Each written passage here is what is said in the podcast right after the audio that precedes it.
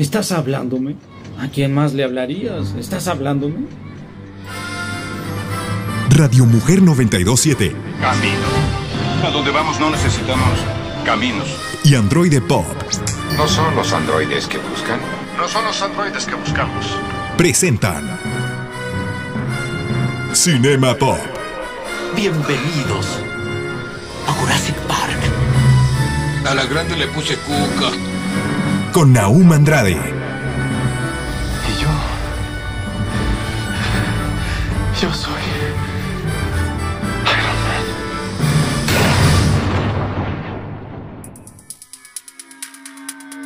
Bienvenidos a Cinema Pop. Ya estamos iniciando Cinema Pop aquí en Radio Mujer 92.7 de FM. Mi nombre Naum Andrade y estoy contentísimo de estar con ustedes como cada sabadito. Recuerden que pueden seguirnos en nuestras redes sociales como arroba androidepop, tanto en Instagram como en Facebook y en TikTok nos encuentra como androidepop 1. A mí me encuentras como Naum Androide y Quiero darle un, mandarle un saludito enorme al señor Dago Camacho y a la señorita Esmeralda que siempre está al pendiente y que esto se haga posible. Y bueno, vamos iniciando con las noticias que ya no nos queda más tiempo más que iniciar con todas las noticias que les traemos a ustedes aquí en Cinema Pop. Noticias Pop. El juego del calamar es real. ¿Cómo puedes participar en el reality show de Netflix? Bueno, para todos aquellos que vieron el juego del calamar, que quién no la vio, una serie que fue todo un show, todo un todo una revolución completa y que todos la vimos. El juego de calamar o Squid Game, pues bueno, debido al éxito del show, Netflix va a crear una emulación del show. Espero que no maten a nadie porque, bueno, eso estaría peor. Supongo que no, no va a haber gente muerta porque eso es ilegal en este, en este mundo. Pero va va a manejarse muy parecido en ponerle retos y en hacer pues más o menos la misma línea que se va acomodando. Básicamente, el programa llevará por título tal cual, el siguiente título, Squid Game, The Challenge o el juego del calamar, el desafío, y emulará la ambición numérica que posee el homónimo juego de la ficción. Específicamente se planea reunir hasta 456 participantes en la contienda y por cada uno, siguiendo una lógica similar a la del show surcoreano, habrá 10 mil dólares sumándose al premio final. En consecuencia, el máximo ganador podrá ser su receptor de un total de 4.56 millones de dólares. Pero bueno, ¿cómo puedes participar en este reality show del juego del calamar? La convocatoria puedes encontrarla a través del sitio squidgamecasting.com. S Q E game game casting.com. Para la primera ronda de selección, el líder buscará hablantes de inglés de cualquier parte del mundo. Y existen tres opciones de casting, dependiendo si eres aspirante de Estados Unidos, de Reino Unido o del resto del mundo. Al ingresar a esta tercera opción, se listan algunos requisitos de elegibilidad, como tener mínimo 21 años de edad al momento de aplicar para Squid Game The Challenge y estar disponible durante un máximo de cuatro semanas para participar en el reality show. Su producción prevé comenzar a principios del 2023. Como parte del registro, se solicita un video de un minuto de duración donde el interesado eh, se, se presente, explique por qué quiere participar en el programa y revele cuál será su plan del juego y, que cuente qué haría con el premio. O sea, va a estar muy loco, pero tú dime, manda un mensajito a arroba Android Pop y dime, ah, ¿te interesaría participar en este juego del calamar?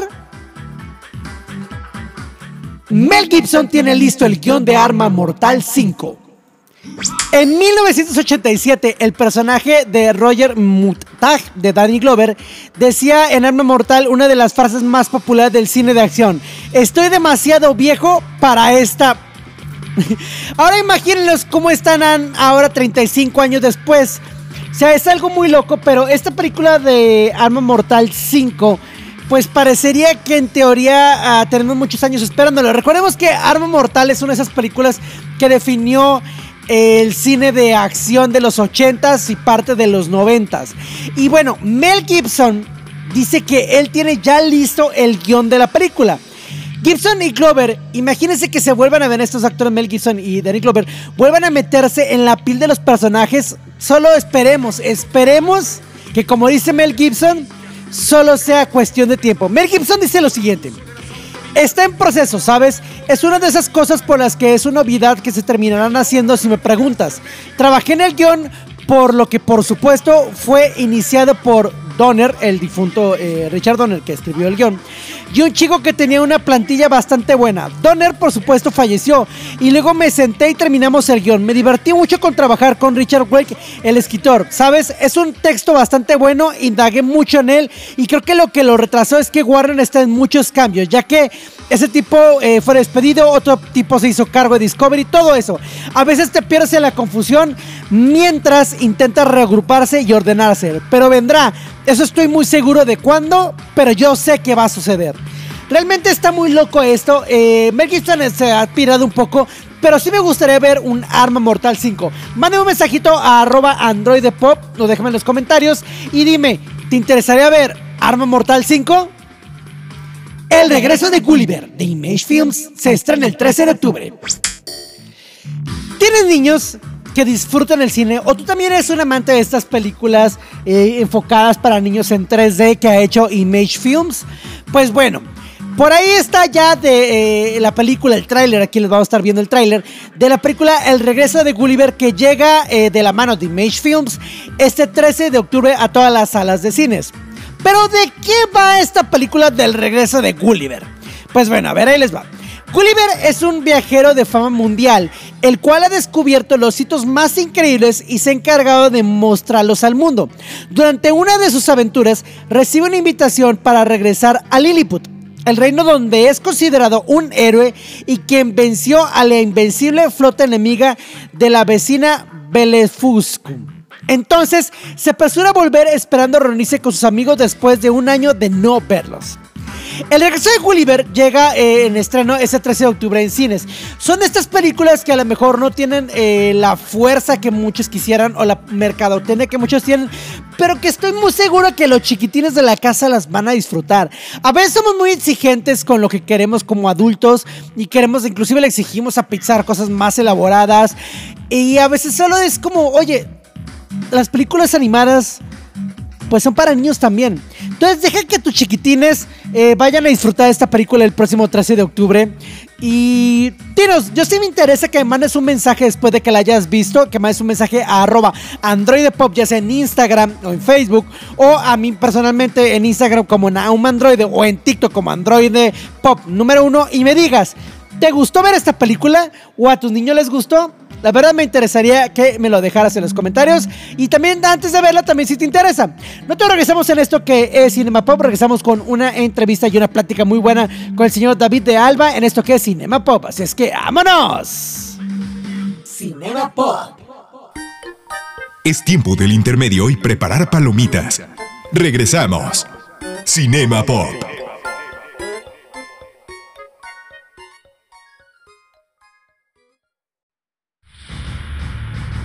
Finaliza el intermedio.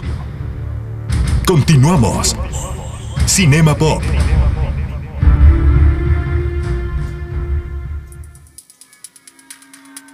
La entrevista. Ya estamos de regreso en esto que es Cinema Pop aquí en Radio Mujer 92. de FM, 92.7 de FM, antes de decir otra cosa. Pero ya estamos de regreso y el día de hoy tenemos a un invitado que nunca hemos tenido. Ya no sé ni qué número de episodios es el que viene él, pero siempre que viene me divierte mucho y ustedes también se divierten. Tenemos aquí al señor David de Alba. ¡Eso! Ah, espero, espero se diviertan, espero en serio se diviertan. Yo me divierto. Yo creo que sí. que- Yo, yo me divierto cuando vienes. Bueno, o sea. pero tú porque es mi amigo. Digo, la gente que dice, ¿y este qué? ¿Otra, otra Y- y- vez? espérate, ¿y es ¿Otra obligación que vez? sea tu amigo y me divierta?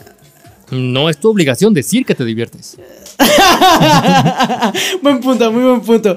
Pero bueno, a ver, el día de hoy vamos a hablar de algo que, que está, está chido porque queremos expresarles mm, cuáles son nuestras películas favoritas, pero no solo cuáles, sino por qué. O sea, el por qué son nuestras, suena- eh, nuestras películas favoritas. Yo, eh, bueno, creo que, que- que parte de lo que queremos hacer nada más como comentarles porque nos encanta hablar de las películas que nos gustan mucho. Y eh, yo creo que algunos les van a sorprender a quienes son seguidores y han escuchado ya algunos episodios, tanto de David como míos, pues ya van a saber un Creo, poquito hacia creo dónde que no, vamos. no va a haber ninguna que no hayamos mencionado ya. Digo, no vamos a hablar de series favoritas. Si no sería, ya sabes que Breaking Bad. Pero Justo. hablando de, de lo que son las nuestras películas favoritas, David, a ver, empecemos con, con tu lado. Con las mías, híjole. Yo, yo, puedo- yo te voy a decir algo. Yo no creo que las puedo acomodar como de cuál es la que me gusta mal y cuál menos. Pero simplemente digámoslas, no, no tienen como un orden en específico. Sí, no, inc- incluso la verdad es que también es difícil decir que son mis favoritas favoritas, pues, porque más bien es ahorita tratando de pensar cuáles son las que diría de verdad valen la pena y, y para mí sientan en mi top de, de vale la pena de verlas, aunque sea una sola vez en la vida. Creo que por eso la- las habré elegido, no tanto como tal de que porque las elegiría sobre muchas otras, ¿no? Porque de verdad es que sí creo que es, al menos para nosotros es bastante difícil elegir, aunque sea una, un top 20, también va a ser muy difícil. ¿Cuál sería la primera que quieres decir que será una de tus películas favoritas? Híjole, yo creo que empezaría hablando de Drive. No manches, qué sorpresa. Digo, no sé si alguien lo había escuchado no antes, pero lo he mencionado aquí no sé cuántas veces. Película Drive de Nicolas Winding Refn. Es un, este, ay, no mentiría si te digo que me acuerdo de qué, de dónde es el director. No, no, no es gringo. Pero bueno, si alguien tiene oportunidad, de verla, está en, en Amazon Prime. La verdad Ok. es que es una historia relativamente sencilla, creo yo. Es una historia de tal cual de acerca de alguna forma del, del amor y de lo que a lo mejor eh, una persona puede llegar a ser por otra persona que, que ama, de alguna forma, pero desde un punto de vista de acción, se podría decir. Me tocó escuchar a muchos que cuando la veían decían, es que es como rápido y furioso, pero lenta. Y digo, y realmente nada que ver. Digo, nada que ver. Aparte, Solo porque tiene carros ya las catalogan Ajá, ya, así, ya no la, la catalogaban así, pero aparte de todo, ni, ni siquiera tiene que ver tal cual con carros. Entonces, es de, no, dense la oportunidad y aparte de todo, ni siquiera es que sea lenta. Yo creo que más bien mucho de la acción y mucho de lo que pasa, pasa dentro de la psique de los personajes. Entonces, creo que por eso vale la pena. Y fuera de ahí, este, la verdad es que yo creo que tiene un manejo, manejo espectacular, tanto de fotografía, de música, de colores.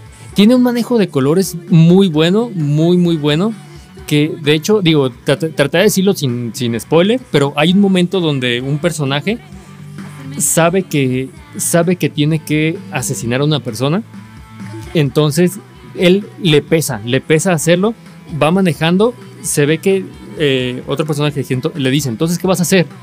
Llega a un alto y realmente el siguiente plano es él en el alto, que tal cual el contexto es eso, él en el alto, pero como tal se le ve su cara manchada de la luz roja, que es cuando dices, oh, no puede ser posible, los va a matar a todos. Entonces, digo, realmente tiene ese, ese manejo de, de sutilezas que para mí hacen que sea una película magnífica. Va. Wow. Cada que la comento, fíjate, no la he visto, no la he visto y sí ¿Qué quiero verla. Y cada que la comentas digo, la voy a ver, necesito darme el espacio para verla. La encontramos entonces en Amazon Prime Según Drive. yo está en Amazon Prime y creo que hace poquito la volví a ver en Netflix porque la habían quitado. Ahora, voy a dar el contexto yo, el, el contraste completamente, porque igual, tú dices Drive. Yo digo, no es como que sea mi mejor película por millones de cosas, pero una película que a lo mejor va a sacar de onda que la diga para algunas personas, pero la película de Matilda, yo la pongo entre mis favoritas. Tal vez no es exactamente porque la película sea una masterpiece al 100%, mucho tiene que ver porque la disfrutaba con mi mamá cuando estaba chico y la, la veíamos juntos, pero creo que también algo que me encanta de Matilda es que es muy entretenida, es, Es- muy divertida. Es Danny DeVito. A ver, sí, es que sí. no, y, la actuación de él es muy buena. La actuación Sí, es muy sí, buena. sí. Creo que lo que me gusta es que es cruda la realidad de cómo la tratan a la niña. Y aún así la niña no es como que sea toda alegría y felicidad. Sino creo que hasta cierto punto dentro de la fantasía que lleva mucho la película, el cómo lo está viendo ella, la actriz, o la niña más bien, creo que sí es como de, oye, la niña no es que sea súper feliz, o sea, a lo mejor sí tiene depresión, sí está triste, pero está buscando algo para salir adelante. Ya, ajá, es que es, que es como, como una historia caótica dentro de un mundo relativamente fantasioso. Y, y la película la estamos viendo a través de los ojos de, de la actriz, de Matilda, Ajá. tal cual. Entonces, eh, todo lleva fantasía donde dice, bueno, es que a lo mejor la fantasía de cómo los agarra Tronchator y bla, bla, bla, es como ella se lo imagina para no hacerlo tan traumático. Sí, es cierto. la verdad es que sí jamás me, me había puesto a pensar eso, que realmente a lo mejor es el punto de vista de Matilda y no es que Tronchatoro como tal los metieron a, un, al agujero de, de puerta con clavos, pero a lo, Clavos. mejor así, a lo mejor sí lo veían como niños. Sí, es cierto, jam- jamás lo había pensado así. Me, me acaba de borrar la cabeza. quiero verla de nuevo. y eso me gusta mucho. Y creo que también el doblaje de la película es de las pocas películas que la disfruto mucho en doblada en latino. Me gusta mucho el doblaje, creo que aporta también a las actuaciones. Dani de la voz de Humberto Vélez, como Dani Bedito, se me hace muy, muy buena. Pero también la voz de Matilda se me hace muy padre porque lleva esa parte como engreída un poquito que hace Matilda Mm, ya. con sus respuestas de no lo creo, o no esto, como un poquito engreída y sí lo transmite muy bien. Ok. Digo, la verdad es que sí, eh, creo que activaste un switch en mí que jamás lo había pensado en Matilda en particular, pero sí es cierto. Tiene Ahora, vela de nuevo y lo vas a ver así. sí, sí, sí. A ver, una más antes del corte, a ver, tú, de tu lado. Híjole, creo que ya lo habíamos mencionado también en otras películas. Tú habías mencionado que a ti no te gusta tanto, pero a mí La La Land se me hace una película también magnífica. Se me hace una película. ¿Qué te gusta de La La. Land? Es que no sé, creo que es todo. Digo, es fotografía, es iluminación, es la coreografía, la música. No sé, la verdad es que, digo, incluso te lo confesaré, me parece hasta sorprendente cuando dicen que no les gusta la película, porque digo, es que cómo, cómo no están viendo todo, qué, qué tan brillante es esta película. Te digo, ya, ya lo había mencionado que la historia es relativamente sencilla y creo que por eso no le dieron el Oscar a, a Mejor Película, pero sí a Mejor Director porque tiene un, nivel técnico, a mí se me hace impresionante, sobre todo desde, desde el, in- el in- el inicio, no sé si quien ya la haya visto, inicia con un plano secuencia de esos de los que parece que no cortan. ¿Qué dura? Dura a lo mejor unos ocho minutos. Ocho minutos, sí, por ahí.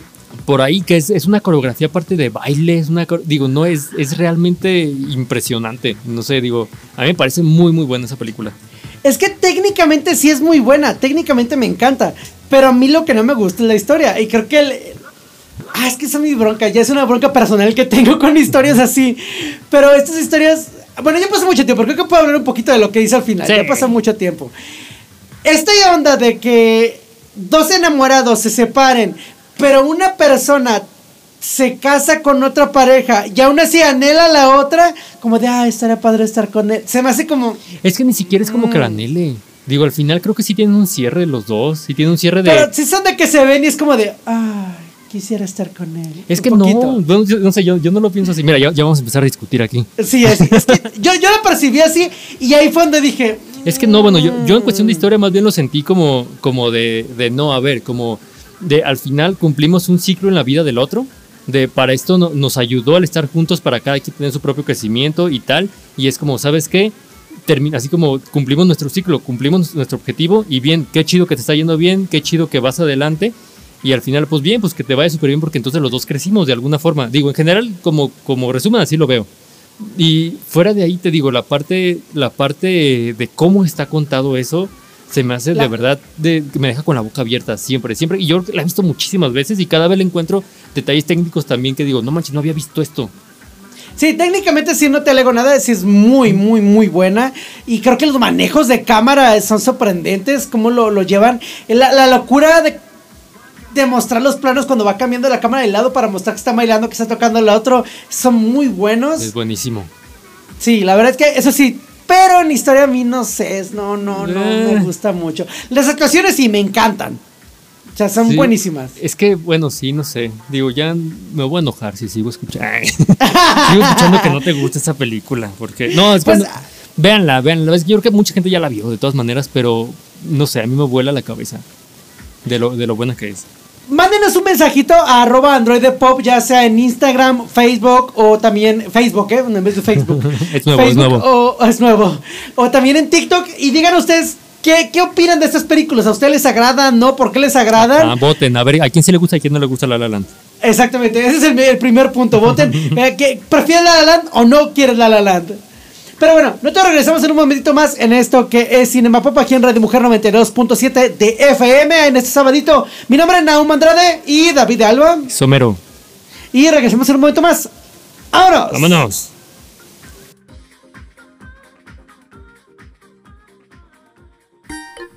Es tiempo del intermedio y preparar palomitas. Regresamos. Cinema Pop.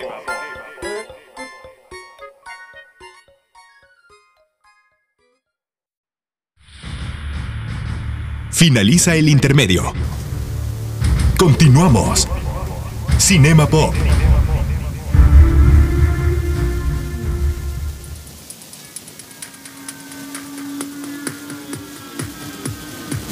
Continuamos aquí en Cinema Pop en Radio Mujer 92.7 de FM. Mi nombre es Naum Andrade y estamos de regreso. Pues estamos platicando de nuestras películas favoritas. Ya dijo por ahí Drive David, dijo La La Land David, yo dije Matilda. Ahora, una película que creo que es la una que coincidimos Ajá. es Bastardo sin Gloria. Uf, sí. o Sí, Inglorious sí. Bastards de Quentin Tarantino. Es una película que desde la primera vez que la vi, la primera escena, la primera escena me mantuvo en tanta tensión y me atrapó a querer saber más de los personajes que me voló la cabeza. Para mí yo creo que a mi punto de vista es cuando llegó Quentin Tarantino a su punto máximo ahí, en Sí. esa película. Es que incluso, incluso lo estábamos platicando hace rato de, de si también realmente Pulp Fiction, otra película de, de Tarantino, también es de la. de- entraría en nuestros tops. Tal vez para ti sí. Yo, fíjate que yo lo, pens- lo, lo pensaba, pero dije, es que todavía siento, digo, a mí, a mi parecer, porque creo que para muchos no, pero a mi, a mi parecer sí siento que es un poco más, más todavía como que lleva esa maestría todavía un poco, un nivel más, más complejo, sobre todo en el lenguaje audiovisual.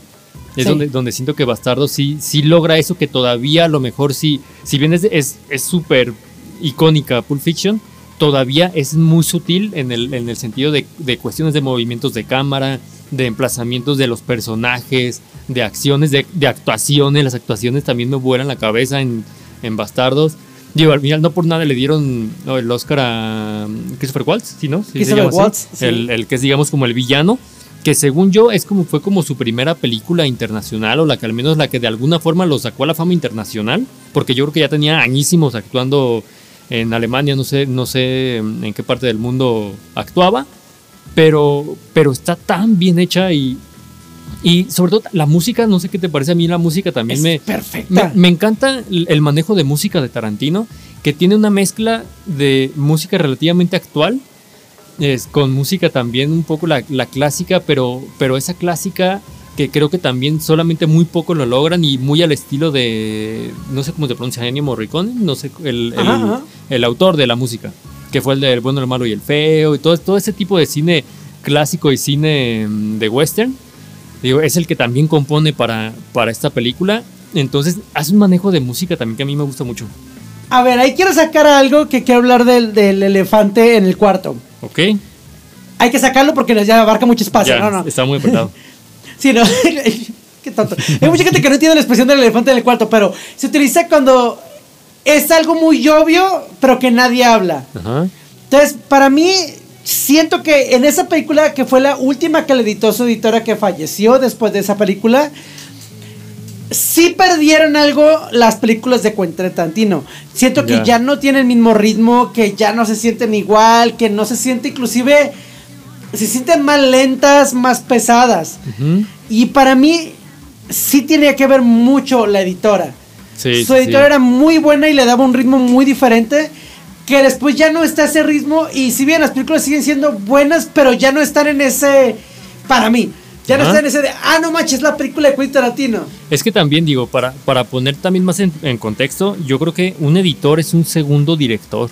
Digo, un- el, el que edita las películas decide qué poner, qué no poner, dónde ponerlo, si lo pone al principio, al final, qué ritmo le va a dar. Entonces, de alguna forma también está dirigiendo la película. Y sí, creo que sí, me pasó sobre todo con.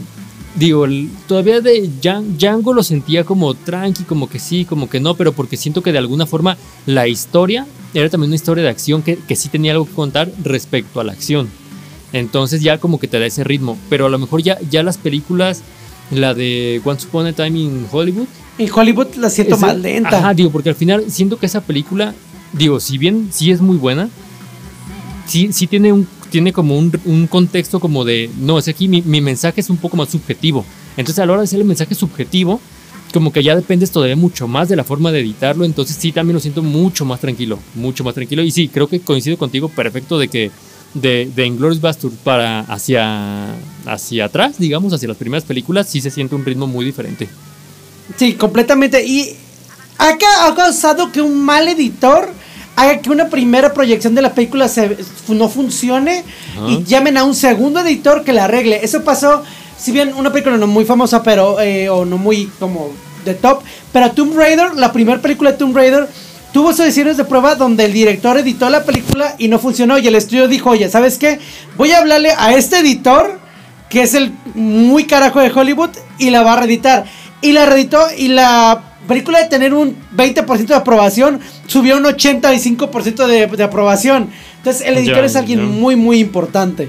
Sí, de hecho, quiero buscar una. Digo, na- no, está, no está en el top, nada más. Según yo re- recuerdo el título en, en español, que algo decía como.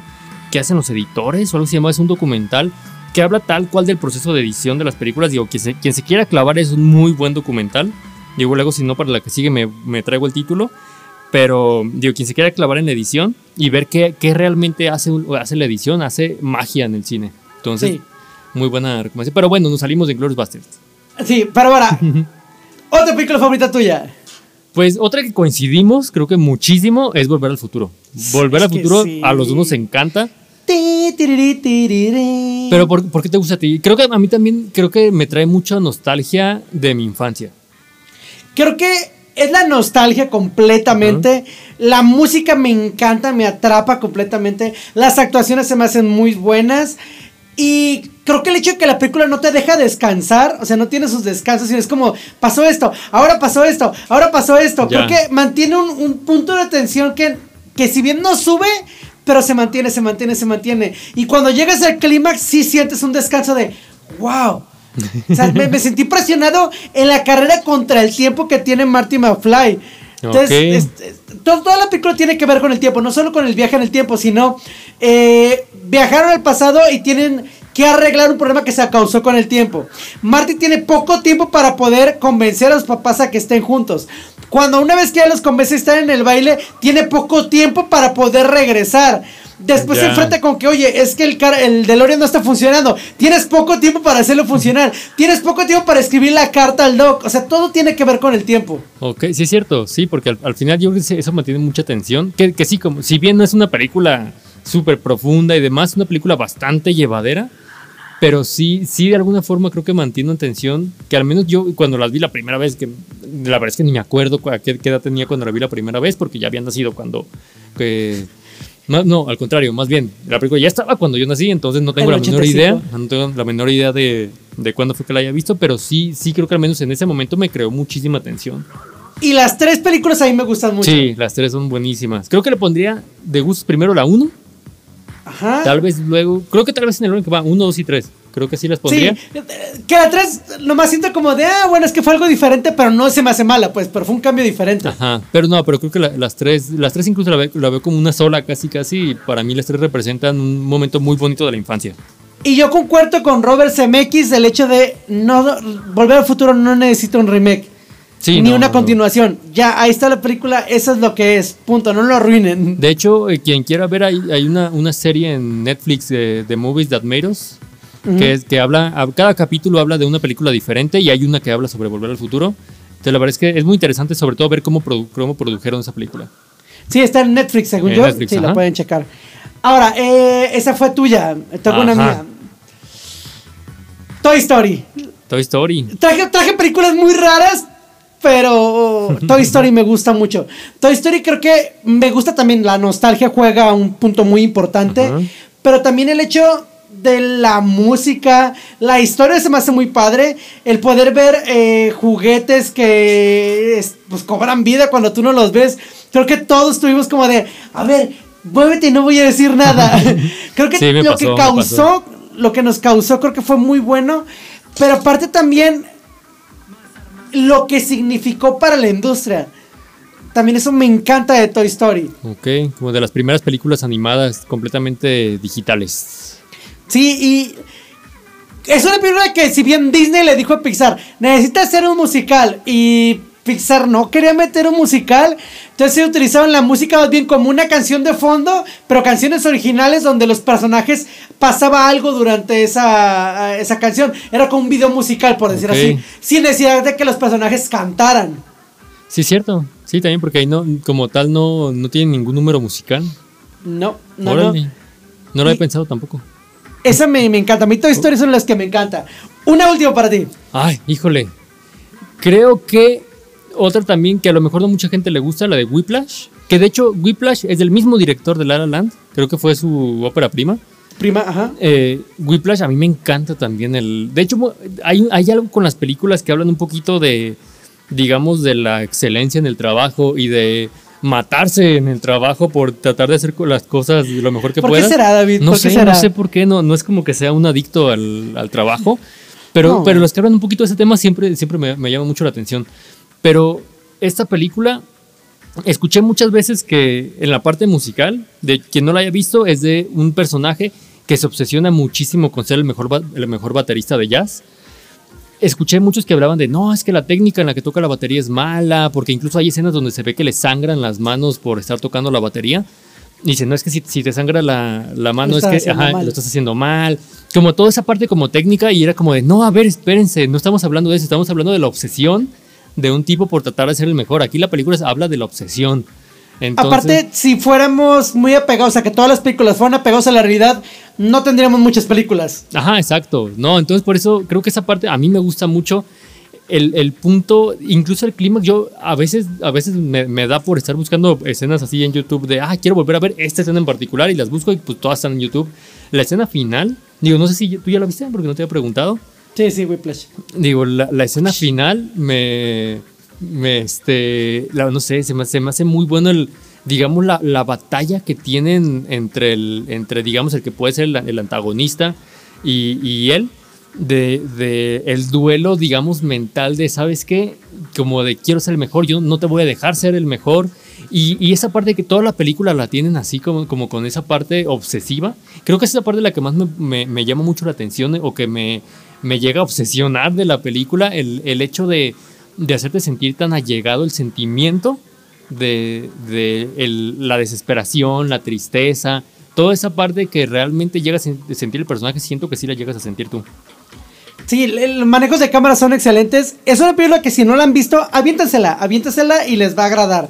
Nuevamente, pues bueno, ya se nos acabó el tiempo, David. Se Ah, fue el muy rápido.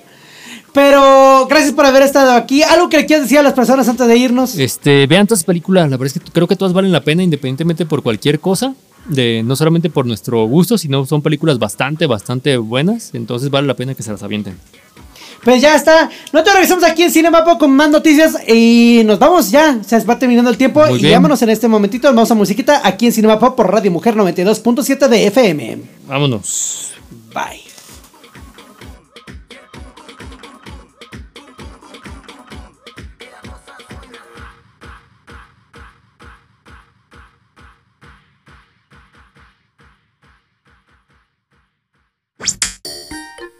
Es tiempo del intermedio y preparar palomitas. Regresamos. Cinema Pop.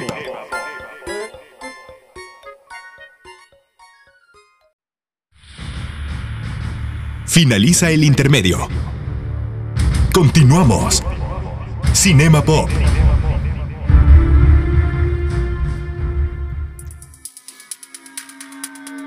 Bienvenidos a Cinema Pop. Ya estamos de regreso aquí en Cinema Pop después de esa platiquita con el señor David de Alba, con todas las películas de las que somos fans. Y la verdad es que véanla, eh, este segmento lo hacemos especialmente para recomendar películas, pero también interesante tener su retroalimentación. Así es que mándame un mensajito a arroba androidepop en Instagram o Facebook, o a mí me cuentas como Naumandroide también en Instagram, o en TikTok como arroba androidepop. Y después de darle like, ayuda muchísimo. Darle like, quiero que me dejes un comentario acerca de si tú viste estas películas y cuál te interesa. Y también se acerca el debate que tenemos de si te gusta La La Land o no te gusta. Pero bueno, vamos continuando con las noticias aquí en Cinema Pop. Noticias Pop. ¿Eugenio Derbez hará serie sobre Drácula hispano? Pues bueno, estas son una de esas noticias que yo también descubro cosas muy interesantes. Eh, yo no sabía que a la par de que se hizo la película de Drácula de 1971 con Bela Lugosi, eh, se estaba filmando una versión eh, hispana de ese mismo largometraje con actores mexicanos y producción mexicana, que se contaba con mucho menos presupuesto, pero la idea era utilizar los mismos sets. Entonces yo no sabía que eso pasó. Pues bueno, ahora Eugenio Derbez eh, va a hacer una serie sobre esto. Eh, la serie se- tentativamente se va a llamar Day Came at Night. Su argumento girará alrededor del reparto y el equipo de producción que rodó una versión hispana del largometraje de Drácula de 1931 con Bela Lugosi. En realidad, dicha versión se filmó a la par del proyecto original inglés, al punto de utilizar los mismos sets. No obstante, recurrió a actrices y actores hispanohablantes, además de que ostentó algunos disfraces en eh, unas pequeñas disfraces, unos mm, vestuarios muy diferentes, un poquito cambios en el guion y movimientos de cámara. Asimismo, se valió de un presupuesto cinco veces menor a la cinta que estelarizó Bela Lugosi. Day Kim at Night eh, presume Eugenio Derbez como protagónico y productor ejecutivo, que todavía no sabemos exactamente cuál va a ser su papel. Pero Eugenio Derbez dice lo siguiente, no he trabajado en comedia televisiva en español durante más de 10 años y estaba buscando algo realmente especial para volver. Esa historia realmente me llamó la atención porque cuenta la historia de los latinos que siempre tienen que lograr más con menos recursos y en condiciones más duras. También es un mundo que nunca hemos explorado en la televisión hispánica. Hollywood en los años 30. Pero como en todos los momentos de la historia de Estados Unidos, los latinos estuvieron ahí y pusieron de su parte, aunque la historia los olvidara. Esta película, eh, esta serie se va a estrenar en VIX Plus y pues bueno, Vamos a ver qué es lo que nos ofrece. Suena interesante, pero tiene potencial de salir mal. Me encantaría que me dejes un mensajito en arroba Android Pop en Instagram y Facebook. O a mí en, Instagram como Naum Android. O aquí en TikTok también, que me dejes un mensaje. Que me digas, eh, como Android Pop 1, que me digas, ¿te interesa ver esta serie? ¿Sabías de esta versión hispana de Drácula? Constantine tendrá secuela con Keanu Reeves. Constantine o Constantine, porque es como creo que correctamente se debe de decir. Eh, pues bueno, esta película que ya han pasado 17 años desde que la vimos en la pantalla grande con John Constantine, el personaje basado en los cómics de Hellblazer de DC Comics, pues va a tener una secuela con Keanu Reeves. La noticia oficial corre a cargo de Variety, medio que confirma que Warner Bros. le ha dado luz verde a Constantine 2 la continuación de la cinta eh, que volverá a reunir a Keanu Reeves junto al director de la primera entrega, Francis Lawrence, también conocido por dirigir la saga de los Juegos del Hambre. Por otro lado, el guionista Akiva Goldsman, una mente brillante y Star Trek eh, también estuvo encargado de esas películas, de esos guiones, será encargado de escribir la nueva historia, además de que J.J. Abrams y Hanan Milegar eh, de Bad Robot serán los encargados de producir la película. De momento no hay más noticias, pero sí hay muchos comentarios de los fans de que dicen de que Constantine de Keanu Reeves, o bueno, Constantine de Keanu Reeves, no es la mejor versión apegada al, personaje. Sin embargo, muchos amamos esta película. Muchos dicen que el de la serie eh, es mucho más apegado al personaje. Pero aún así, yo, a mí sí me encantaría ver la película con Keanu Reeves. Solo lo que me gustaría es que su look fuera diferente al de John Wick. Que no tengamos un Keanu Reeves con el cabello eh, largo y barba, porque entonces pues tendríamos la misma actuación y creo que que sí necesitamos algo diferente para Keanu. Me interesa esta versión, pero lo más importante es saber tu opinión. ¿Te interesa esta versión de Constantine? ¿Confías en que será algo bueno? ¿Te gusta mucho la versión de Keanu Reeves o prefieres la versión que se hizo en la serie de DC? Mándame un mensajito y cuéntame qué es lo que tú opinas acerca de esta serie del amadísimo Keanu Reeves, Constantine o Constantine. Habrá película del juicio de Johnny Depp versus Amber Heard. Neta que esto no lo vive ni tan pronto, pero básicamente esta película ya está hecha. O sea, ya está ahí la película, ya se va a estrenar el próximo 30 de septiembre en la plataforma de streaming gratuita Tubi. Esta película eh, va a contar, por si te perdiste la cobertura de medios y usuarios eh, en redes sociales que hicieron del juicio de Johnny Depp versus Amber Heard, no te preocupes, pues esta película ya está en camino. Variety acaba de reportar que la película que va a tener el nombre de Hot Take The Deep, Hot Take The Deep Heard Trial Contará con los pormenores de la batalla legal de los este, actores que ya conocemos el relato principal en la parte que va a estar en la parte, pero también van a hablar de lo que estaba pasando de fondo. El filme será protagonizado por Mark Apka en el papel de Johnny Depp y este es mejor conocido por su papel como Nathan Horton en la novela estadounidense Days of Our Lives. Y a su lado se encontrará la actriz Megan Davis, quien dará vida a Amber Heard. Ella ha aparecido en series como American Horror Story, Bones o la comedia Two Broke Girls. En papeles secundarios estará Melissa Marty, Station 19, ahí estuvo en esa serie, y encarará a Camila Vázquez o Camille Vázquez, la abogada de Deep. Mientras Mary Craig, eh, está, que ella estuvo en Law and Order to Crime, eh, protagonizará como, bueno, estará como Elaine Betterhoff, la representante legal de Amber. La verdad es que esto es todo una historia para seguirle con lo de Amber Heard y Johnny Depp. No sé si te interesa verla. Yo tal vez por mormo la vea, no sé, la verdad no lo sé. Pero llegará el próximo 30 de septiembre a la plataforma de streaming gratuita Tubi. Me interesa muchísimo saber si a ti te interesa esta, esta serie. O no, la verdad es que no sé, no sé. Perdón, esta película, no, no lo sé. Me interesa saber tu opinión. Déjame un mensajito en arroba androidepop este, y cuéntame si te interesa. Eso es todo por mi parte. Me despido. Mi nombre es Naum Androide. Gracias por estar escuchando aquí en Radio Mujer y también a todas las personas que nos escuchan en streaming. No me queda más que decirles que hoy, mañana y siempre es un gran día. Terminamos esta función. Androide Pop y Radio Mujer 927 te espera la siguiente semana con más información sobre cine, series y cultura pop. Hasta la vista, baby. Cinema Pop.